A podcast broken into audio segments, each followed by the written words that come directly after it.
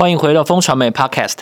你现在收听的单元是热议华尔街，这是一个国际财经的快速胶囊。每个礼拜四带你了解这一周《华尔街日报》的要点新闻，帮你迅速补充营养，看懂世界财经大小事。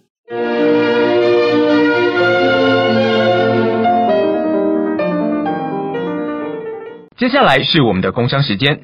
电脑本身也能做到永续环保吗？Lenovo ThinkPad Z 十三的机身使用两种不同的永续材料制成，以高质感纯素皮革和回收铝相呼应的时髦设计，整体重量只有一点二五公斤，是美型且轻巧的展现。搭载 AMD Ryzen Pro 六千 U 系列行动处理器，以及十三点三寸二点八 K OLED 低蓝光显示器，电池续航力超过十八小时，并支援快速充电，绝对是商务人士的好帮手。就连外包装都使用百分之百植物纤维制成，更降低。地球负担，Lenovo 推荐商务用 Windows 十一专业版，透过更简单、更直觉化的体验和毫不费力的浏览，来提升您的专注力。只要按几下，并使用翻新的开始工作列和浏览中心波动，就能完成工作，在电脑间和线上搜寻，而不需在浏览器、索引标签和资料夹之间切换，并且快速存取最近使用过的文件。从至中的开始和干净的版面配置，到全新的图示、桌布和音效，新版 Windows。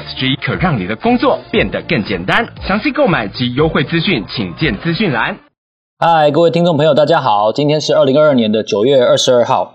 再过几个小时哦，联准会就要公布这个最新的这个利率的决策了哦。啊，我自我介绍一下，我是风传媒的财经中心主任周启源。我身边的呢是财经顾问志杰哥，Hello，Jason 哥。哎，大家好。是我们是金牛帮帮忙导读电子报的共同作者。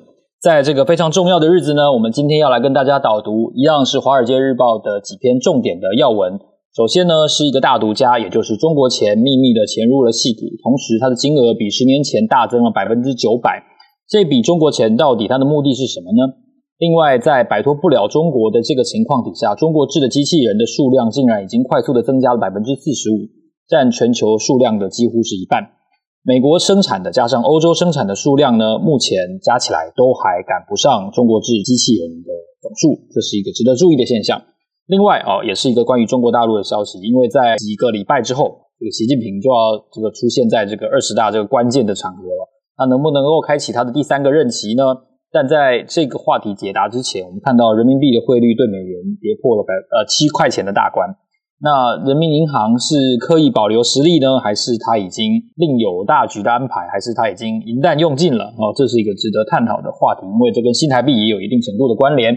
那另外呢，我们会看到的是，世界银行警告说，在全球央行纷纷意料中以及意料之外的升息底下呢，可能会产生一个非常严重的毁灭性的后果。那会不会造成最近这六十年来最严重的一次经济放缓呢？那后面我们会在节目后段深谈的是。财报的地狱周哦，三大负面因素夹击，我们看到美国第三季的获利成长可能会是最近这两年来的新低，牛市会不会很难重返呢？哦，这是一个我相信大家很关心的话题。那首先呢，我们看一下的是美中贸易战在不断的出招的这个进行式当中，美国跟中国看起来没有明显的动作，但是对抗的局势是没有放下的。不过我们也看到了一些数据是显示说，中国投资基金不断的。流入美国的创投产业，也就是说，美国创投产业向中国募资，这是怎么一回事呢？对，其实大家表面上看到美中对抗这么激烈哈，其实中国钱其实悄悄进入美国哈，特别是矽谷。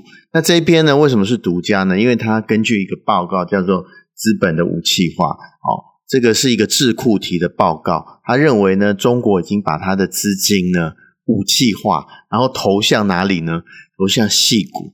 这个报告里面讲说，中国钱其实不是直接去买公司，而去投资基金。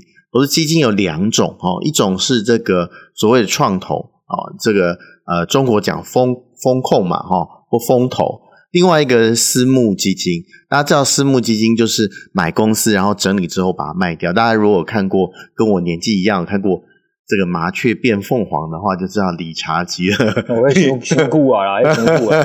理查基尔就是那个角色哈，把公司买进来，然后整理一下，然后再把它卖出去。那其实我自己去看了这个报告，你知道吗？我看了这个新闻，我进去看了一下这个呃详细是什么。它里面有几个例子，我觉得蛮好的哦，跟大家分享一下。它里面讲一个上海杨浦区里面有一个星火燎原投资基金。然后钱进了哪一个公司呢？红杉资本。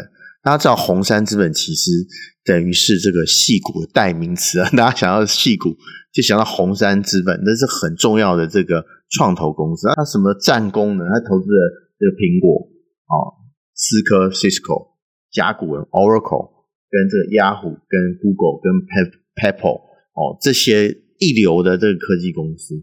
所以呢，大家看到的状况是，哎，虽然中国的这个创投这几年不好，不过，哎，他却悄悄的把这个呃目光移到了这个矽谷。那借由投资矽谷这些基金公司，我们刚刚讲，不管是创投基金呢，或者是私募基金，它其实都是有基金的形态，然后募集大家的钱，然后去投资有潜力的公司。我觉得哈、哦，这个中国其实在这个。啊，细谷布局的人脉其实蛮深的啊。那虽然这个啊，国内啊，中国国内的经济状况不好，不过我相信还有很多的钱会往这个美国集中。我自己觉得啦，有一部分也是为了去避难啦。美国的机会总是比较多哈。那中国其实被习大打压的太厉害了，所以美国。这个中国钱往美国移动，不过这个金额是蛮惊人的哈，就是比十年前其实涨了九倍，我们就是九百趴嘛哈。这个其实表示中国势力还是有渗入到这个美国的，特别是科技界，这个其实值得大家关心啊。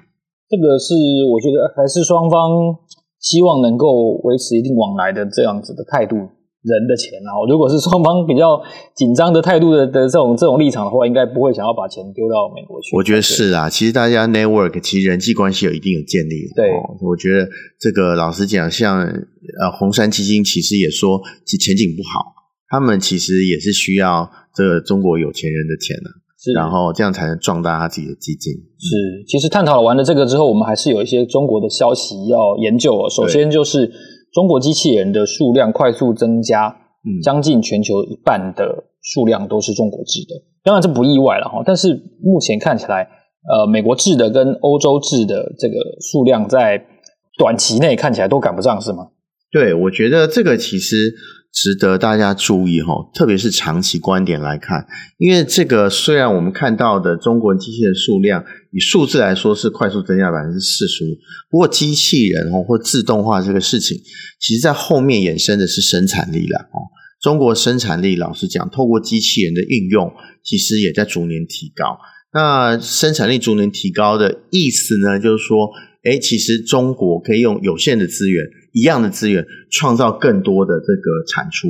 我觉得这个呃文章里面其实有一个例子蛮好，可以分享给大家。它里面讲到一个这个深圳市的粤江科技公司，它呢其实它帮助这个呃帮苹果代工的无线耳机商，然后创造了一台这个呃机器人系统。它其实做的这个工序很简单，就在耳机盒上面安装磁铁啊。哦那在没有机器人之前，他们大概要四个人去做，那一小时大概处理大概六百五十个这个耳机盒，哦，那可是如果换了机器手背机器人之后，诶，简单的一个机器手背，一小时就处理八百个，因为一个机器手背比这个四个人工还厉害，因为他不会休息，对，他不会休息，而且出错的状况比较少。老实讲，这个。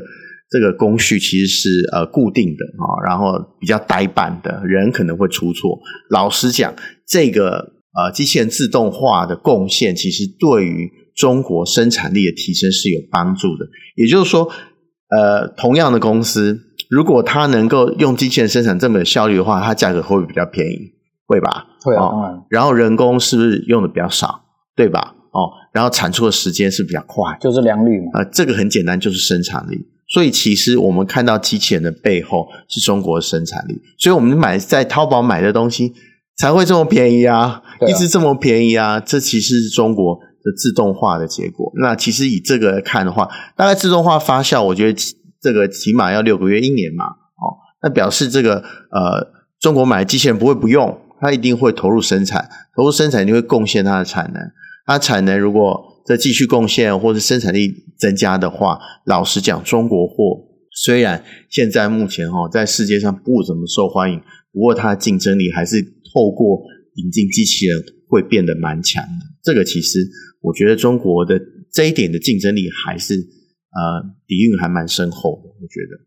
可能那些不怎么受欢迎的人，其实他并没有意识到他买的是中国制造。对，这句话我要稍微冷静。对，其实我们看到很多中国出口哦，其实到美国的还是增加呀。哦，这个美国连国庆日用的国旗，现在还是用中国货嘛。对啊，所以很难啦。我觉得大家最后还是，嗯，这个关键的东西还是性价比。对，你是不是能够用便宜的东西买到质量好的产品或服务？这个还是我觉得在资本主义下面还是不变的铁律。对，那我们要来探讨一下，因为前两天汇率的问题是大家很关注的。嗯、那前两天我听到说，现在大家有人在关注新台币会不会贬到三十二点五，有人看三十二点五。我说这个 这个有点太早了哈，但是这跟人民币是有关系的，因为人民币其实是相对是比较弱的。那在十二十大之前，我们看到人民币已经跌破七块钱对美元。嗯那这是人民银行在保留银弹呢，还是啊所所他们所谓的这个下更大的一盘棋？对，这个是不是有大局棋在后面？这个我觉得在这么关键的时候，哈，十月十六号二十大之后就要连任这个总总书记的位置了，哈，在这时候人民币竟然要贬破七块，哈，这如果以以前的状况来看，哎，这是大不敬，哎。这是对习大，我们应该是这个锣鼓喧天呐、啊，应该是要人民币往上走。为什么会跌破七？老实讲啊，哈，现在确实中国有一些力有未逮的状况，主要是这个经济不好嘛，大家都知道，而且这个大家都升息，就他他调调降这个存准率嘛，哈，呃，就是把钱放松一点，把钱放进来。那以这个现在来看，他可能未来啊。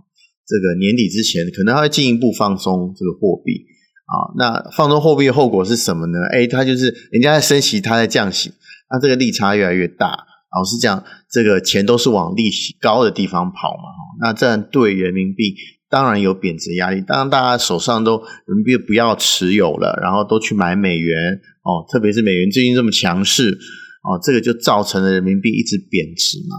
那像台湾的人民币储储蓄的存款，其实也在一直降啊。然后这个高点大概应该是十年前，对，哦，一直关系最好那个时候，对，那一直往下降。所以说，连台湾人哦，台湾人其实有人民币需求哈。我们在那边有工厂啊，要付给这个当地劳工的薪水啊。哦，像台连台湾这样子关系紧密的这个啊地区，都持有人民币的。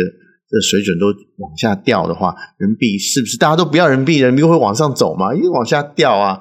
所以说，就算是这个怎么样，大不会哈，大不敬啊。我觉得这个啊、中国人行要在这时候逆势操作，让人民币往上走，特别是呃逆风，这个大家知道欧这个欧元呐、啊、英镑啊、日币啊、台币啊、韩元呐、这个都在往下掉的时候，它要逆风往上走。我觉得这是一件非常难的任务啦，所以就算是这个十月十六号大家要欢庆这个 习近平连任，我觉得这个喜迎二十大，人民币可能很难加入这个欢迎的行列中间呢。对，那听起来有点负面哦，所以世界银行也警告说，我们看到全球央行。有一些意料之中跟意料之外的升息的动作，对，这好像会造成非常严重的经济衰退或降温，对，可以这样说。对啊，其实大家说为什么要竞相升息，就我们刚刚讲的嘛，诶怕你这个币值一直贬嘛，就是诶我不升息的话，我没有跟上这个美国的话，利息利差就变大，利息利差就变大，大家就不肯在这个放钱在我的国内啊，不管是这个啊。呃中国啊、台湾啊、韩国啊、日本，其实大家都不愿意拿这个当地的货币，要去换这个美美元。那这个换美国的这个美元的下场，就是我们刚刚讲的资金流出嘛。对，资金流出，那你是央行怎么办？比如你是这个台湾央行，你当然会升息嘛。所以看到美国升，大家就想要升。那升息了之后呢，最麻烦的东西是什么？就是说。诶，如果我不跟上升息这个角度的话，譬如说像亚洲国家，我们是不是买买卖，哦，大麦、小麦，或是买这个石油价格越来越高？老实讲，对我们国内通膨压力也会大，通膨压力大会造成什么结果？造成经济衰退啊，所以说，老实讲，这个各国央行有这个不得不升息的压力。通膨是一个啊，通膨会造成这个经济衰退，又是一个压力，加上利利差过大，这个资金流出，这也是一个问题啊。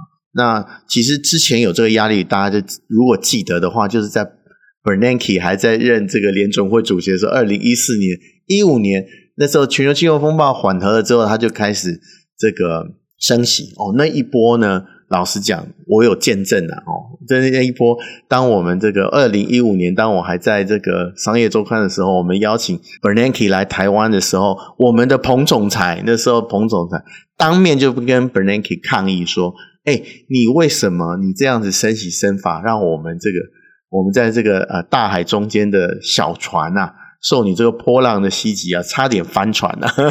所以你美国可怎么着的哈？那。”我觉得这个美国一升息哈，大家的压力都非常的大。那大家压力非常大，当然是顾虑到通膨，当然顾虑到经济衰退。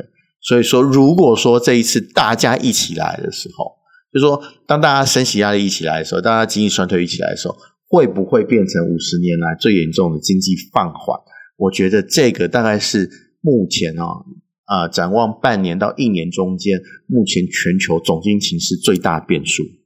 看起来大家要对二零二三年要怎么讲呢？要小心一点，戒慎恐惧。对，这跟这跟财报是有关系的。就大环境不好，你财报不可能真的嘛。所以我们要探讨的这个消息就是说，财报地狱周在三大负面因素的夹击底下，美国企业获利成长会不会成为一个悲剧呢？哦，两年新低，也就是差不多是一年的疫情开始到现在了，是，就大概这两年的期间，因为前两年是。资金大放水，大家其实做起来是比较轻松的。但这两年结束好景了之后，那个联准会升息的时候，好像这事情就不是这样了。没错，因为到这个九月底哈，十月要进入十月的时候，就是很很重要。大家如果投资的话，一定要记得这个周期哈，就是美国每三个月一一次的这个财报，也就是业绩公告，就在这时候会发生。那这时候呃，老实讲蛮关键的哈，特别是我们在。景气从这扩张到这个收缩的这个时候，我们要看到底对于企业有什么影响啊？所以老实讲，本季也就是第三季的财报，老实讲还蛮关键的。所以我们特别的选了这个这个文章跟这个故事来跟大家讲。那现在目前我们刚刚讲到了很多逆风嘛，哈，通膨啊非常高啊，经济放缓，然后央行又收资金，这个三个结合在一起，老实讲。对于这个未来未来一个月哈，我们会陆续看到的业绩，其实有一点不安呐。哦，那这个啊，美国啊一些投资专家也认为，今年的这个 Q 三的美国企业获利的成长哦，恐怕创创下这个两年以来的最低。那老实讲，在这种状况下面，牛市哦怎么往上启动哦，老实讲都蛮难的。那其实我帮大家整理了大概。未来哈，大概一个月里面会有哪些财报会公告？以以科技业来讲，呃，顺序是这样，好像以前我们在路透工作的时候，其实这个是最重要，我们最忙的季节就是这个一个月了哦。那可能以这个美国的步调来说，可能就是比如说呃零件商，比如说 micro 通常美光科技做做记忆体的，它会先公告。那美光呢，大概在九月二十九号，它就会公告。它这个第三季的财报啊，有时候第三季、第几季，大家看到那个数字可能不一样，因为美国不像我们哦，会计年度都一样，每个季都一样，每一个公司都不一样，这是很麻烦的一点。对，你都以为他十二月三十一号是那个没错，但没错，是我们还是以这个呃年历来看啦，我们还是泛称第三季了啊。然后九月二十九号有美光啊，呃，在之前呢，Costco 九月二十二号，这个过不久啊，就会 Costco 就会。啊，公布它第三季的财报，然后接着呢，二十九号 Nike，哦，这两个其实蛮重要的。Costco 我们看到会不会对一般的消费者，特别是我们说 staple，就是这些消费必需品的冲击会不会很大？啊，Nike 当然是很重要的哦，面对零售市场。然后接着我们就讲到科技嘛，二十九号的 Micron，然后接着呢，哦，重头戏登场了，十月十三号我们的台积电。会公告第三季财报，也是很接近哦，啊、嗯，很接近，对，通常就是这样子。然后在台积电之前呢，我记得没有错的话，三星就会公布财报。所以老实讲，就是，Micron 先，然后三星，然后 TSMC，然后接着呢，十月十四号有这个美国的 JP Morgan，美国最大的银行。那我们看看金融业的影响。然后接着呢，设备商十九号 ASML 哦，台积电最重要的这个深紫外光的这个机器供应商，我们可以看到 ASML 最上游的东西会不会哦，这个半导体会不会有这个啊资本投资减放缓状况？那 ASML 一定会看得到哈，这个全球最重要的半导体设备商啊。另外就是一些能源业者也会在十月底这个公告，我觉得这些其实都可以。都值得让大家啊、仔细关注了。那我们说的超级财报周呢，其实它不是一周而已了，它其实是以大概持续了三四周。我觉得这个是需要，如果你对投资美股有有这个兴趣的的听众朋友来讲的话，其实蛮重要的。那通常呢，不好的消息它会早一点 公布，或者是晚一点公布。像最近呢。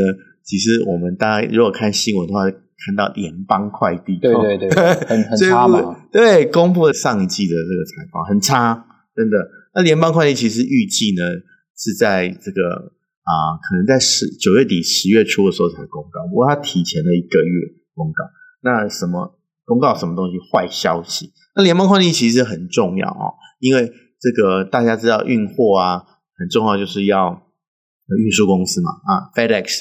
联邦快递就是全球很重要的公司，它在这个财报公布的时候，带给大家不好的消息，觉得这个国际跟美国国内的总体趋势呢已经显著恶化，未来会更糟。然后这个老实讲，消息一出哦，让大家惊吓不已啊。其实它余震蛮高的，那那最伤的当然是 FedEx 股价，它当天就就重挫了百分之二十三啊。